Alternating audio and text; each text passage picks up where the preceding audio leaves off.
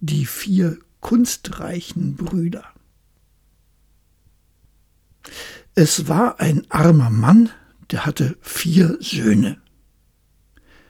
Wie die herangewachsen waren, sprach er zu ihnen Liebe Kinder, ihr müsst jetzt hinaus in die Welt, ich habe nichts, das ich euch geben könnte.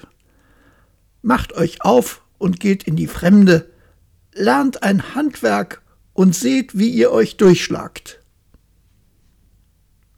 Da ergriffen die vier Brüder den Wanderstab, nahmen Abschied von ihrem Vater und zogen zusammen zum Tor hinaus.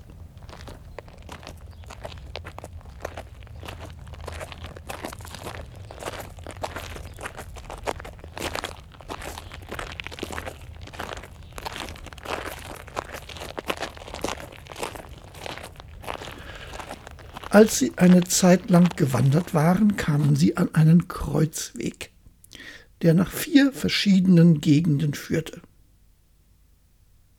Da sprach der Älteste, Hier müssen wir uns trennen.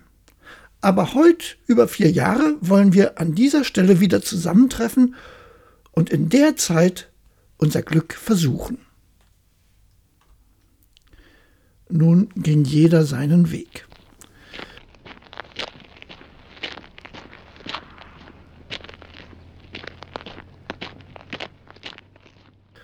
Und dem Ältesten begegnete ein Mann, der fragte, wo er hinaus wollte und was er vorhätte. Ich will ein Handwerk lernen, antwortete er. Da sprach der Mann, Geh mit mir und werde ein Dieb.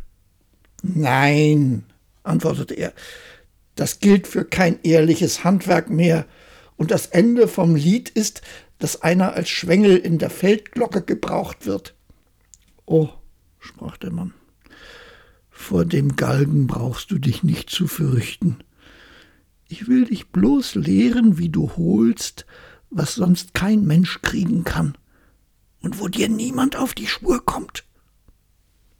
Da ließ er sich überreden. Ward bei dem Manne ein gelernter Dieb und ward so geschickt, dass vor ihm nicht sicher war, was er einmal haben wollte. Der zweite Bruder begegnete einem Mann, der dieselbe Frage an ihn tat, was er in der Welt lernen wollte. Ich weiß es noch nicht, antwortete er. So geh mit mir und werde ein Sterngucker. Nichts besser als das. Es bleibt einem nichts verborgen. Er ließ sich das gefallen und ward ein so geschickter Sterngucker, dass sein Meister als er ausgelernt hatte und weiterziehen wollte, ihm ein Fernrohr gab und zu ihm sprach Damit kannst du alles sehen, was auf Erden und am Himmel vorgeht, und nichts kann dir verborgen bleiben. Den dritten Bruder nahm ein Jäger in die Lehre und gab ihnen in allem, was zur Jägerei gehört, so guten Unterricht, dass er ein ausgelernter Jäger ward. Der Meister schenkte ihnen beim Abschied eine Büchse und sprach Die fehlt nicht. Was du damit aufs Korn nimmst, das triffst du sicher. Der jüngste Bruder begegnete gleichfalls einem Manne, der ihn anredete und nach seinem Vorhaben fragte. Hast du nicht Lust, ein Schneider zu werden? Dass ich nicht wüsste, sprach der Junge, das Krummsitzen von morgens bis abends, das Hin- und Herfegen mit der Nadel und das Bügeleisen will mir nicht in den Sinn. Ei, was? antwortete der Mann. Du sprichst, wie du es verstehst. Bei mir aber lernst du eine ganz andere Schneiderkunst. Die ist anständig und ziemlich, zum Teil sehr ehrenvoll. Da ließ er sich überreden, ging mit und lernte die Kunst des Mannes. Beim Abschied gab ihm dieser eine Nadel und sprach Damit kannst du zusammennähen, was dir vorkommt. Es sei so weich wie ein Ei oder so hart wie Stahl. Es wird ganz zu einem Stück, dass keine Naht mehr zu sehen ist.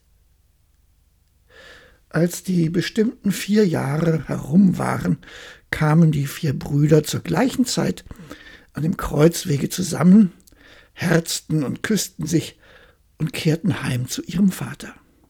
Nun, sprach dieser ganz vergnügt, hat euch der Wind wieder zu mir geweht? Sie erzählten, wie es ihnen gegangen war und dass jeder das Seinige gelernt hätte. Nun saßen sie gerade vor dem Haus unter einem großen Baum, da sprach der Vater, Jetzt will ich euch auf die Probe stellen und sehen, was ihr könnt. Danach schaute er auf und sagte zu dem zweiten Sohne, Oben im Gipfel dieses Baumes sitzt zwischen zwei Ästen ein Buchfinkennest. Sag mir, wie viele Eier darin liegen. Der Sterngucker nahm sein Glas, schaute hinauf und sagte, Fünfe sind's. Sprach der Vater zum Ältesten, Hol du die Eier herunter, ohne dass der Vogel, der da drauf sitzt und brütet, gestört wird. Der kunstreiche Dieb stieg hinauf und nahm dem Vöglein, das gar nichts davon merkte und ruhig sitzen blieb, die fünf Eier unter dem Leib weg und brachte sie dem Vater herab. Der Vater nahm sie, legte an jede Ecke des Tisches eins und das fünfte in die Mitte und sprach zum Jäger Du schießt mir mit einem Schuss die fünf Eier in der Mitte entzwei. Der Jäger legte seine Büchse an und schoss die Eier, wie der Vater es verlangt hatte, alle fünfe, und zwar in einem Schuss. Der hatte gewiss von dem Pulver, das um die Ecke schießt. Nun kommt die Reihe an dich, sprach der Vater zu dem vierten Sohn.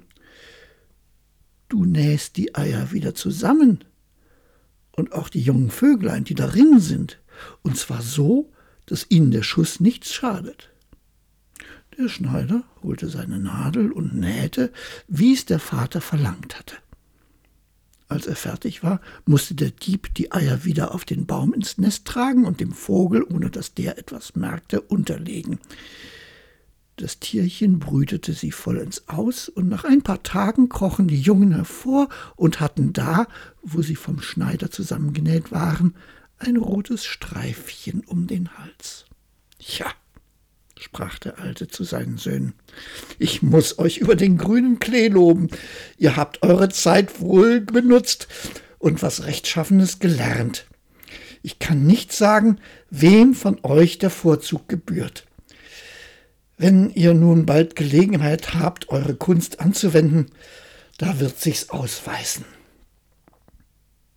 Nicht lange danach kam großer Lärm ins Land. Die Königstochter wäre von einem Drachen entführt worden. Der König war Tag und Nacht darüber in Sorge und ließ bekannt machen, wer sie zurückbrächte, sollte sie zur Gemahlin haben.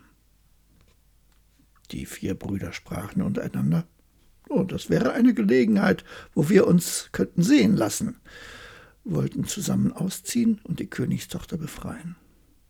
Wo sie ist, will ich bald wissen, sprach der Sterngucker, schaute durch sein Fernrohr und sprach äh, Ich sehe sie schon, sie sitzt weit von hier auf einem Felsen im Meer, und neben ihnen der Drache, der sie bewacht.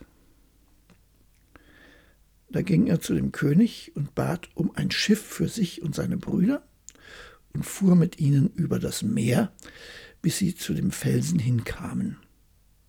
Die Königstochter saß da, aber der Drache lag in ihrem Schoß und schlief. Der Jäger sprach, ich darf nicht schießen, ich würde die schöne Jungfrau zugleich töten.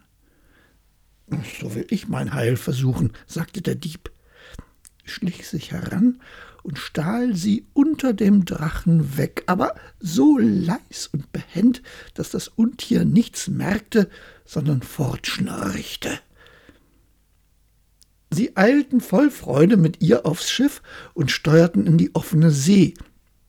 Aber der Drache, der bei seinem Erwachen die Königstochter nicht mehr gefunden hatte, kam hinter, hinter ihnen her und schnaubte wütend durch die Luft. Als er gerade über dem Schiff schwebte und sich herablassen wollte, legte der Jäger seine Büchse an und schoss ihm mitten ins Herz. Das Untier fiel tot herab, war aber so groß und gewaltig, dass es im Herabfallen das ganze Schiff zertrümmerte. Sie erhaschten glücklich noch ein paar Bretter und schwammen auf dem weiten Meer umher. Da war wieder große Not. Aber der Schneider, nicht faul, nahm seine wunderbare Nadel und nähte die Bretter mit ein paar großen Stichen in der Eile zusammen, setzte sich darauf und sammelte alle Stücke des Schiffes. Dann nähte er auch diese so geschickt zusammen, dass in kurzer Zeit das Schiff wieder segelfertig war und sie glücklich heimfahren konnten. Als der König seine Tochter wieder erblickte, war große Freude. Er sprach zu den vier Brüdern Einer von euch soll sie zur Gemahlin haben. Aber welcher das ist, das macht unter euch aus. Da entstand ein heftiger Streit unter ihnen, denn jeder machte Ansprüche. Der Sterngucker sprach, Hätt ich nicht die Königstochter gesehen, so wären alle eure Künste umsonst gewesen, darum ist sie mein. Der Dieb sprach, was hätte das Sehen geholfen, wenn ich sie nicht unter dem Drachen weggeholt hätte, darum ist sie mein. Der Jäger sprach, ihr wärt doch samt der Königstochter von dem Untier zerrissen worden, hätte es meine Kugel nicht getroffen, darum ist sie mein. Der Schneider sprach, und ich hätte euch mit meiner Kunst nicht das Schiff wieder zusammengepflegt. Ihr wärt alle jämmerlich ersoffen. Darum ist sie mein. Der König tat den Ausspruch, jeder von euch hat ein gleiches Recht. Und weil ein jeder die Jungfrau nicht haben kann, so soll sie keiner von euch haben. Aber ich will jedem zur Belohnung ein halbes Königreich geben. Den Brüdern gefiel diese Entscheidung, und sie sprachen, es ist besser so, als dass wir uneins werden. Da erhielt jeder ein halbes Königreich, und sie lebten mit ihrem Vater in aller Glückseligkeit bis zu ihrem Tode.